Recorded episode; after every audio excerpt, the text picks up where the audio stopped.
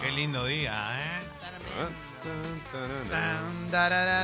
Nos preguntaban si hubo con gaja en algún momento. Todavía no.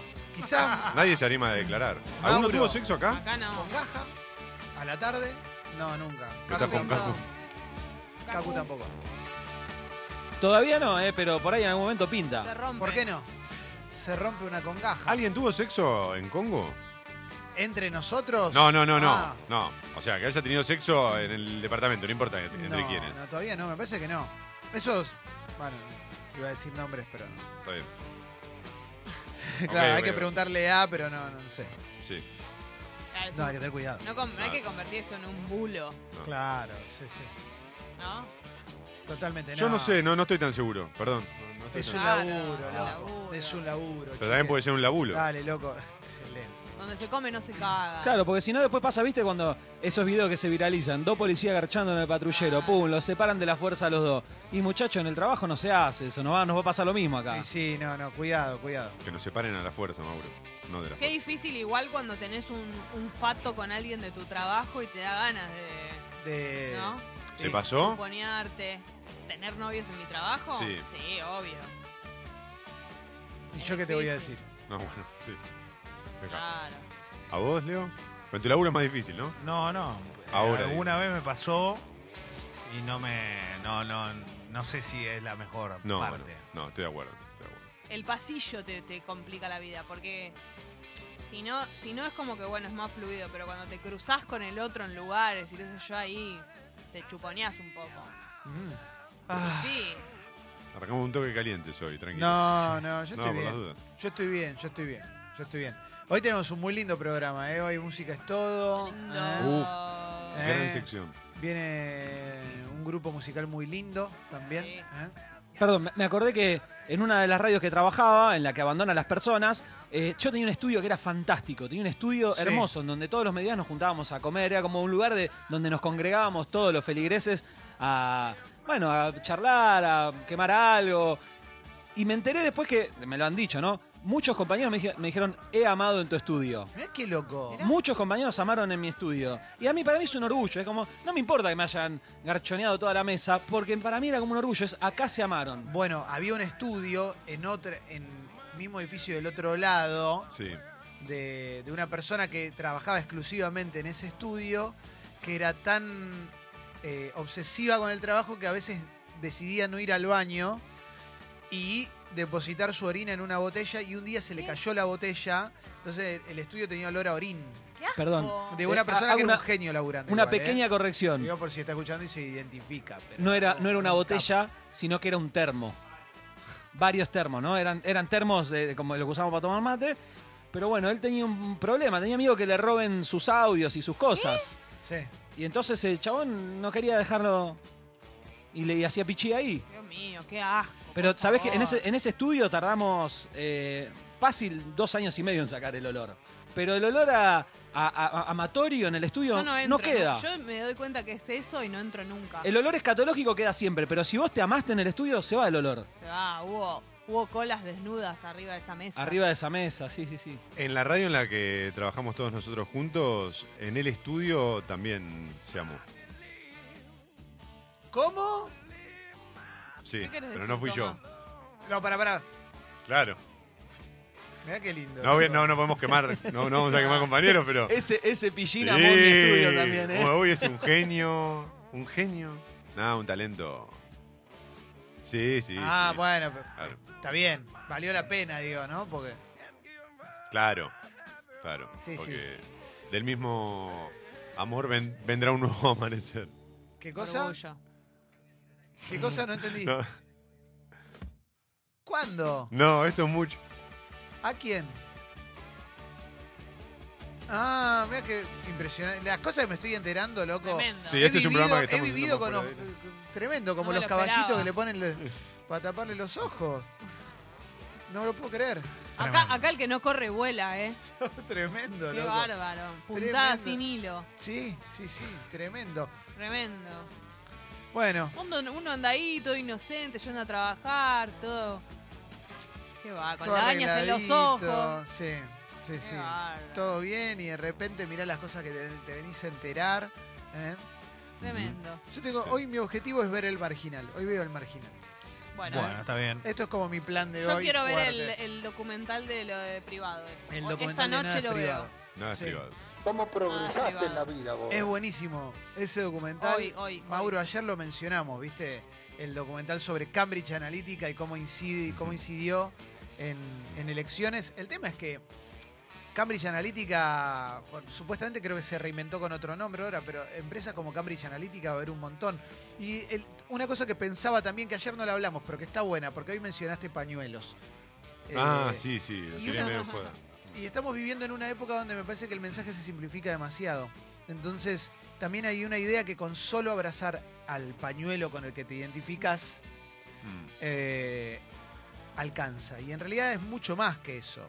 Eh, el pañuelo que a vos te identifica debería también generarte empatía con otras causas, debería generarte curiosidad por, por crecer dentro de, de esa misma militancia, sea cual sea el pañuelo, sea el, el naranja, el, Sí, el verde, verde. digo.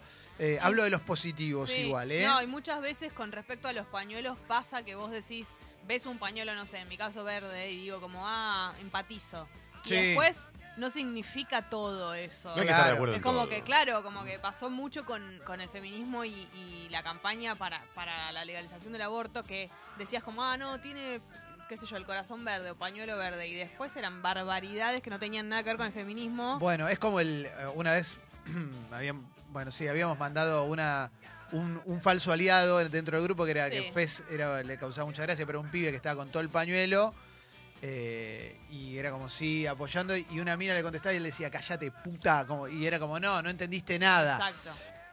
Dicho esto, yo lo notaba el otro día, por eso lo mencioné cuando salí al aire, que había visto dentro de esta discusión entre los militantes contra el maltrato animal, contra la gente que, que lo- lo- los de la sociedad rural, gen- mujeres que en su avatar estaban con, el pañuelo verde, pero que eran incapaces de empatizar, por lo menos, o interesarse por por qué militaban contra el maltrato animal, y además reproducían en su discurso directamente estructuras patriarcales Sí. pero 100%. co- De, de- entonces, bueno, ahí también hay un desafío que es, bueno, yo abrazo una causa que está buenísima, porque la verdad, digo, el pañuelo verde hay que bancarlo a full, por lo menos este programa es un programa que lo banca a full, Sí. pero no te tenés que quedar solamente en eso, Claro. eso te me parece que te tiene que dar, decir, bueno, ¿qué más puedo hacer? ¿O qué más puedo aportar? Y veo otra causa, y bueno, haga- eh, eso no tienen un pañuelo, Sí, aunque, pero no me, aunque no me interpele, decir como, Sí. bueno, ¿Qué sí, acá? respeto que estén, claro, como lo que decíamos de salir en tetas a, a Sí. De alguna manera entender que es la manera de que te vean, de que te, te visualicen, de que, Sí. que- El like sea es- visible. Buscar el like es fácil. Ahora Claro. salgo de los pañuelos, pero en general, viste, te quedás Mm. como, te busco el like y todo eso. Pero yo noto que hay una simplificación muy grande de los discursos y lo veíamos ayer también, lo charlábamos ayer em, cuando fuimos a la colonaja gubernamental con, con Julián. Hablábamos de lo que yo creo que es hoy por hoy la capilla, la capilla Sixtina de Durán Barba, que es el tuit de Macri del otro día que decía no necesitas motivos. No, necesitas- no necesitamos argumentos. No, es- no- claro, Sí. no necesitas argumentos, no necesitas necesitas como motivos, sí. eh, votame igual. Acompañame, votame. No, hay, no, no es necesario un argumento. Y me parece que ahí es. Yo creo que es la obra maestra de, de Durán Barba. Logró algo que es que si ya logras que te voten sin un argumento, que es lo que suele suceder en general, y no lo digo, no quiero, no, no quiero faltar respeto a nadie que, que, que no, no piense como yo. Lo que digo es que no debería ser lo que alcanza en una campaña que alguien te plantee no necesito argumentos. Como cuando veíamos a la científica. Hay, de un lado tenés 5.000 científicos pidiendo que este gobierno no continúe. Y del otro lado tenés dos científicas que, alcanz- que tuvieron reconocimiento mediático, dos contra 5.000, pero dos con reconocimiento mediático por diferentes circunstancias. Eh, Sandra Pita, que está por todos lados, y la que había ido a ¿Quién quiere ser un millonario? La que, la que fue ¿Quién quiere ser un millonario? Dijo, las dos coincidieron. La política en relación a la ciencia y la tecnología de este gobierno es malísima y si fuera por eso no lo tendríamos que votar. La primera dijo, pero no me gustan los modos del kirchnerismo. Y la otra dijo, igual los voto. Como, En mi familia soy la única, ella es la que dijo, ¿no? La que esa es Sandra Pita. Sí. Pero no, no puede ser que el argumento sea, igual lo voy a hacer. Eso es fanatismo, en tal caso. Yo Para me mí quedo- es más odio al, al otro que fanatismo. Está- por el- bueno, Total. está bien, pero el fanatismo, ese es el problema, que el fanatismo está malentendido y tiene más que ver con Pero- odiar a, a un, a un opuesto que defender aquello Bueno. que, que se supone que me fanatiza. Pero tenemos que vivir en un estado de grieta constante. Yo me quedo con lo que dijo Kornblit el otro día cuando habló con Tenemos, que le dijo, yo no soy kirchnerista, yo soy de izquierda, pero yo voy a votar a lo que me parece lo mejor para el Claro. país.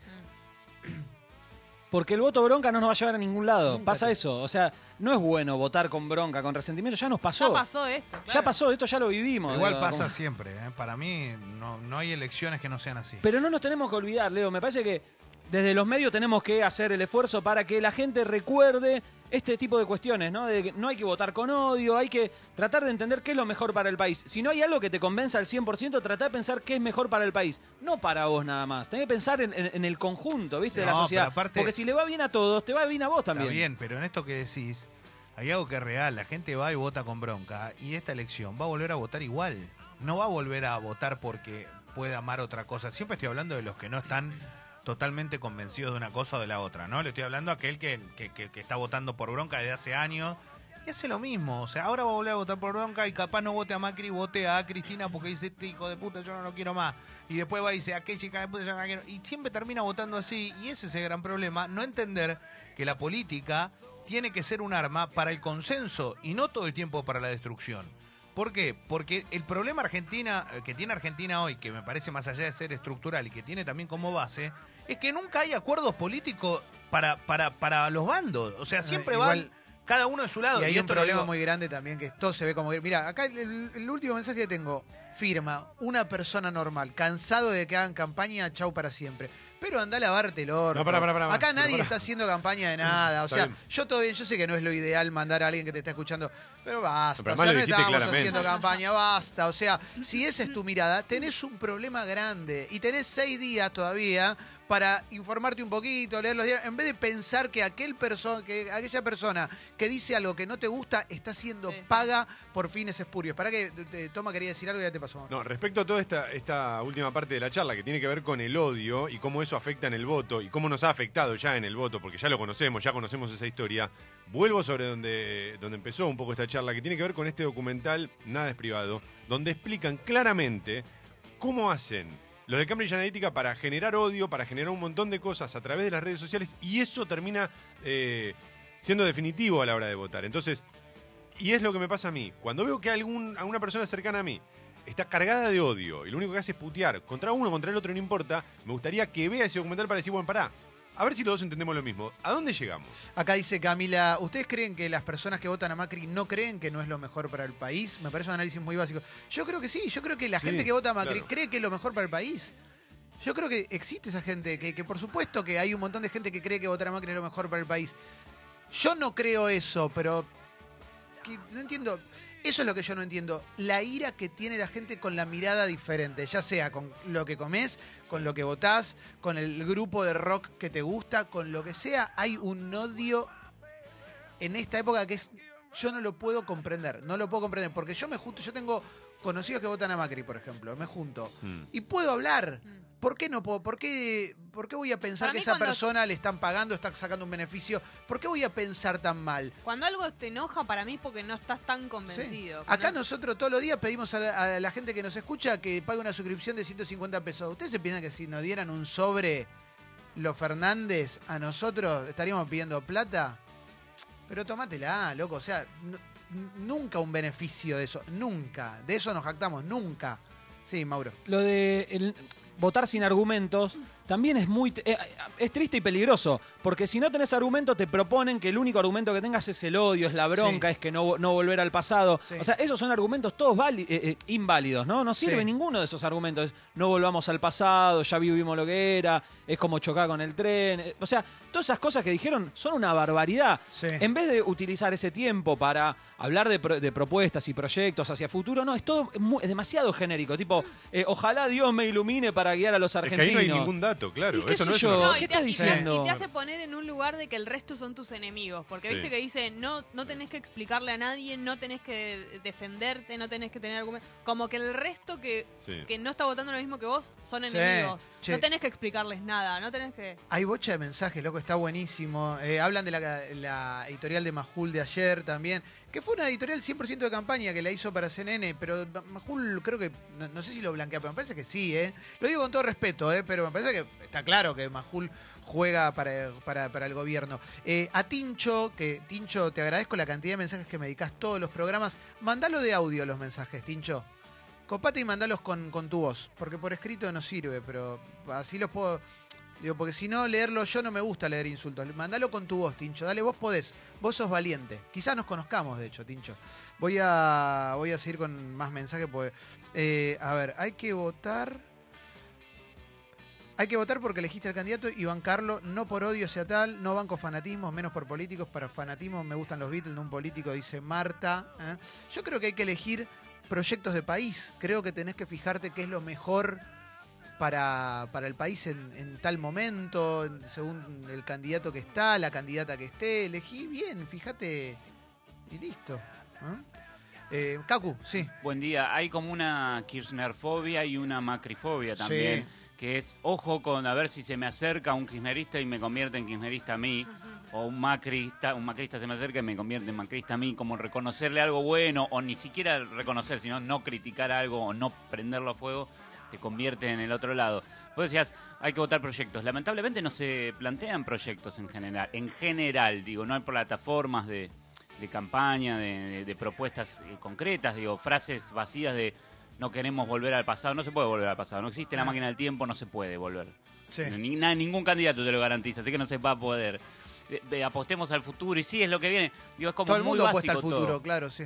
No te queda otra. eh, incluso la- lo que vas a comer hoy al mediodía está en el futuro. Sí. Así de básico. Sí. Eh, Lo que pasa que es muy difícil para cualquier ciudadano pensar en, en otra cosa que no sea lo que le pasa a uno, ¿viste? Sí. Y ese es lo que eso es lo más fundamental o lo principal que uno se tiene que sacar a la hora de votar. O sea, es che, busquemos un bien común, pensemos que es lo mejor para todos. ¿Cómo están tus amigos, tu familia, tus seres queridos, la gente que vos realmente sentís cercana?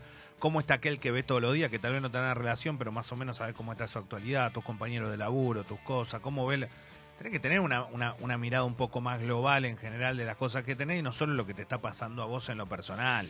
Lucas dice, la grieta extrema es un problema argentino, habría que analizar cómo llegamos a esta situación de polarización. Yo creo que hay un... La grieta extrema puede ser argentina, pero la polarización está en el mundo. Hay un auge de, de- de- de odio importante en todo el mundo también, ¿no? Por eso también Bolsonaro ganó en Brasil. eh, Trump en Estados Unidos. Sí, sí, sí, sí. Si sí, no es sí. casual este fenómeno. Sí, sí, sí, sí. Eh, gracias a la gente que me recuerda que hoy juega al rojo. ¿eh? No, el marginal lo veo después en contar, obviamente. Primero miro el rojo, por supuesto. Sí. Eh, con lo de Majul me pasa algo también. Porque era, era uno de los primeros que eh, bardeaba a 678. Aclaro, para, para Tincho que no nos quiere mucho, es 678 a mí no me gusta. A no mí me gustó nunca. nunca me gustó no me gustaba ni 678. como producto, ni me gustaba la, la- la bajada de línea 678. Nunca fui guinerista. O sea, nunca fui guinerista, lo digo, no tengo problema. Pero Majul, que siempre se quejaba de eso, del periodismo militante, está haciendo lo mismo ahora. Entonces. Ahora. me- no, claro, pero ahora lo está años. Claro, ahora lo está haciendo, pero del lado del oficialismo, ¿no? Ah, está haciendo el periodismo militante para el oficialismo del mismo modo que lo hacían otros. Entonces, eso también hay que decirlo, porque de lo mismo que se quejaban de los gobiernos de antes lo están utilizando ahora. ¿Por qué? Porque son los genios del marketing para la campaña. Sí, claro. Acá Euge pregunta cómo votás cuando ninguna opción es buena. ¿no? Ponele que considerás que ninguna de las dos opciones es buena. ¿Qué Pasa haces? mucho, obvio. Vot- ¿Votás en blanco? ¿Votás pragmáticamente? Bu- ¿Buscas lo menos peor? ¿Qué, qué haces?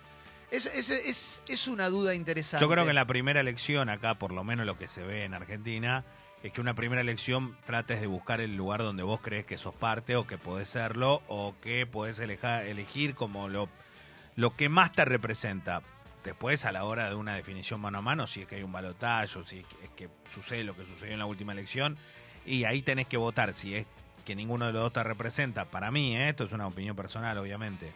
Pero es tratar de votar el mal menor para vos, porque si no, que- es- que- que no puede, ahí no puede para mí tirar un voto a la basura y decir no me hago cargo de ninguno de los dos. La verdad que no, queda mal. Acá sí hablan de ciertos periodistas es privado y 678 era estatal, pero la pauta que reciben esos periodistas privados viene del Estado también. Ojo con eso. Pero bueno, de todos modos la idea no es personalizar en personajes. Lo pusimos como un ejemplo nada más. Eh, me parece que, que tenemos un problema muy grande con la información y que eso hay...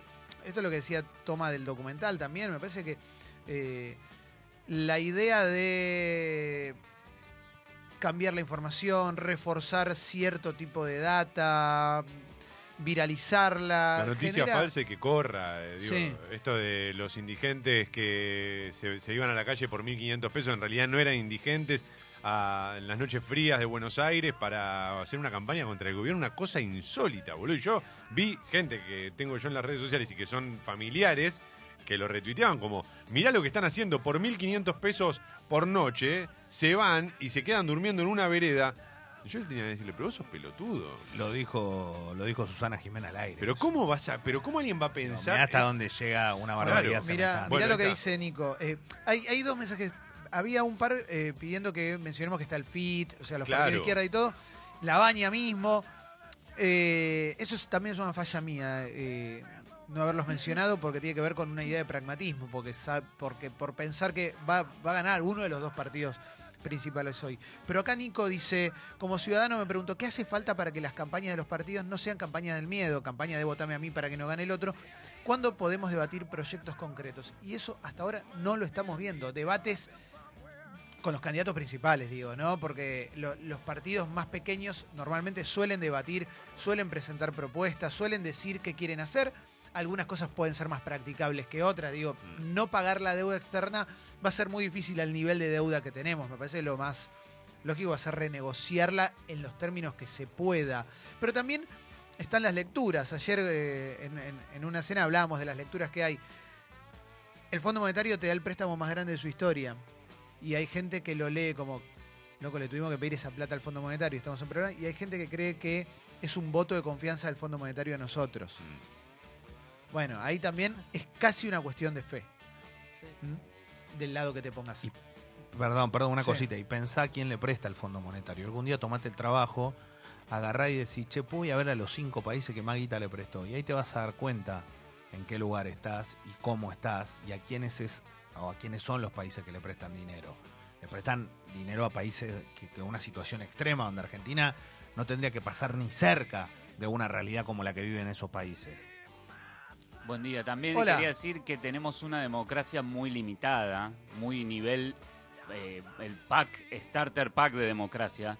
Se entiende por qué después de medio siglo de dictaduras, más fuertes, más débiles, pero que entran y salen, tener la democracia para nosotros es como solo tener el voto en algún punto. En la, Sí. la posibilidad de este domingo y dentro de un par de domingos más ir a votar y elegir. Pero no son muy complejas. Digo, pasa esto, de vos votás a una jeta, una cara, pero no, no tenés conocimiento de Te proyectos. gustó como habló, Bueno, que sí, te gustó-. Son como la versión básica. Andá y votá. Este, entretenete con eso. Digo, no estoy en contra de la democracia, por supuesto que no, digo, pero todavía estamos en la etapa principal. De, entramos al, al, pa- al palier de la democracia nomás. Sí. Es que hay- hay una frase de la democracia muy común que es, ¿no? El que gana gobierna, el que pierda acompaña, que es todo lo que no se cumple. Y después hay Y una. es porque, viste, el que gana gobierna para el que lo votó, si es que gobierna para ello, y no acompaña al que pierde. Y al contrario, la gente que pierde con su voto, que dice, Pero eso- pero eso a mí no se me dio, termina siendo damnificada en todo sentido. Es, es- Eso de es acompañar horrible, ¿eh? es más fácil en, un- en esos países, viste, en los que camina. Acá es hay- imposible, Leo. Acá, Está bien, acá se- la verdad es que yo hay cosas otra con las que no podría, eh, digamos, que Pero digo, necesitas- la verdad no me siento, no siento que pueda acompañar No. algunas decisiones de, de un gobierno como el que tenemos. Es Esa es mi sensación, Es ¿no? que el No- problema es que todas las cosas están hechas de un gobierno, sale, entra otro, hace todo otra, hace toda, todo al revés. Vuelve a salir, entra otro gobierno, hace todo al revés de lo que hacía el anterior. Vuelve antes. La realidad es que no se gobierna así. Te- Tendría que haber una estructura gubernamental donde no importa qué partido político llegue, Bueno, está la bien, estructura pero- no se cambie, no se modifique como si fuese un punching ball. Bueno, pero hay, hay temas con los que uno no puede negociar. Por ejemplo, los derechos humanos. Digo, lo que se ha hecho por los derechos humanos en el gobierno anterior, por ejemplo, y lo que se está haciendo en este gobierno, son, in- son posturas innegociables. no hay pedirle- forma de encontrarse ahí. A mí me pasa, y esto es muy personal, yo pido que eh, no se enojen porque tenemos una mirada de la vida, porque esta mirada de la vida también es una mirada que tiene que ver con las realidades que, que se viven en el país. Este programa tiene ocho años y hemos atravesado diferentes momentos. Yo he sido muy crítico de un montón de cuestiones del kirchnerismo. A mí me Claro. pasa que de todos modos yo no quiero pedirle perdón al campo por ponerle un impuesto, porque a los jubilados cuando le sacan guita no le piden perdón, a los docentes no le piden perdón, a un montón de gente no le piden perdón, a vos no te piden perdón cuando en tu trabajo eh, no te aumentan el sueldo el 50%, que es lo que tuvo la inflación, no te piden perdón cuando te sube todo. Dale, loco. O sea, y al campo sí le pedimos perdón. Entonces también pensemos un poco eh, qué modelo de país queremos. Y si querés un modelo de país que es diferente al mío, bienvenido seas también. Yo no te voy a putear, vos no me putees a mí, pero podamos debatirlo, porque si no, vamos a perder. Y sabes qué, no creo que ninguno de los que está haciendo este programa, ni ninguno de los que está escuchando del otro lado, sea muy millonario que digamos. No. Esos son los únicos que van a sobrevivir siempre. Las cucarachas del sistema son los millonarios, son los que, lo que siguen para adelante. Los demás nos matamos entre nosotros. Terminamos entrando en los juegos del hambre. Bueno, che, una bocha, una bocha de mensajes, ¿eh?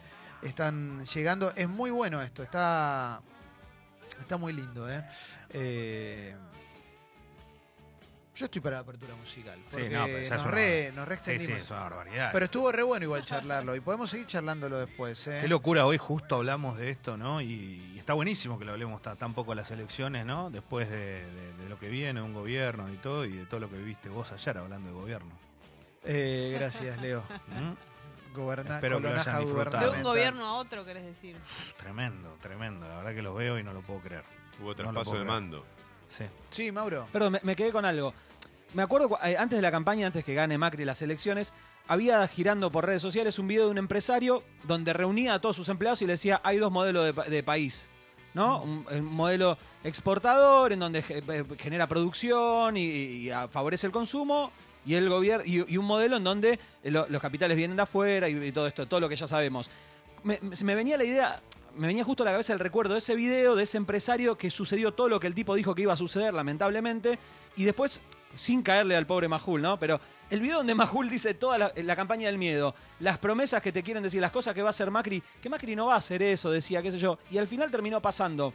Nada, me molesta mucho, viste, que un, un empresario en- le encuentra a sus empleados y le dice, che, loco, si votamos mal no va a pasar esto, y nos termina pasando. Y después Majul, desde los medios, bajando todo lo contrario, diciendo, o sea, mintiéndole a la gente, no va a pasar esto, no va a pasar esto, no va a pasar-". y pasó todo eso Sí. qué sé yo, es, es muy triste. A mí me, me genera mucha tristeza y aparte me molesta mucho lo de la simplificación de los discursos, que no, Ah. haya que no haya que debatir nada, no hay argumento, nada. Voten y listo, ya está. Me gusta mucho un mensaje que dice Pau, que arranca con una frase que para mí es la, la- es muy clave. Hay que cuestionar nuestros privilegios. Siempre hay que cuestionar el privilegio que Sí. tenemos.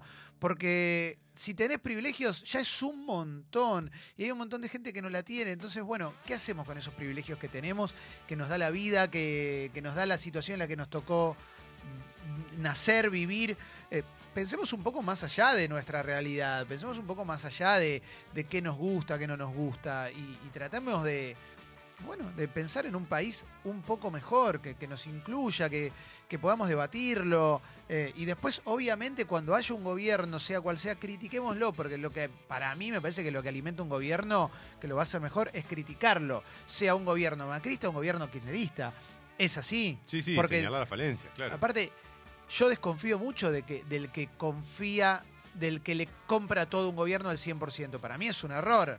A mí me pasaba, me pasaba con el gobierno kirchnerista, el gobierno de Cristina, que tenía, había un nivel de fanatismo que también era muy fuerte y yo no lo compartía. Y lo noto con este gobierno, que para mí este gobierno es un desastre, para mí este es el peor gobierno de la democracia. Y noto que hay un fanatismo también muy grande, que probablemente esté sustentado en el odio que se construyó también en el gobierno anterior. O sea, tenemos que en algún momento parar la pelota y decir, bueno, pará, pará. ¿Qué estamos haciendo mal acá? Todos, nosotros, Aparte, la clase política. Si directamente el presidente te está diciendo no hace falta que tengas argumentos, tal vez es porque pasaron, o sea, no Sí. estuvo todo bien. Sí, claro. ¿Por, qué no los podría presentar? Claro, no lo defiendas más vos Claro. de lo que se, no se defiende él. Bueno, apertura musical ahora sí. Es bastante one hit wonderera, pero tiene buenas cosas. Lo primero no es un one hit wonder, lo primero es lo mejor. Eh, sí, es para toma, para que nos tomemos un chinarcito con Qué toma. lindo, ¿eh? vamos. Vamos, lindo. Sí, sí, hay tanto para decir. ¡Tanto! Oh, Qué lindo. El uno, el uno mal, mal, mal, lo amo, lo amo. Bienvenidas y bienvenidos a Sexy People.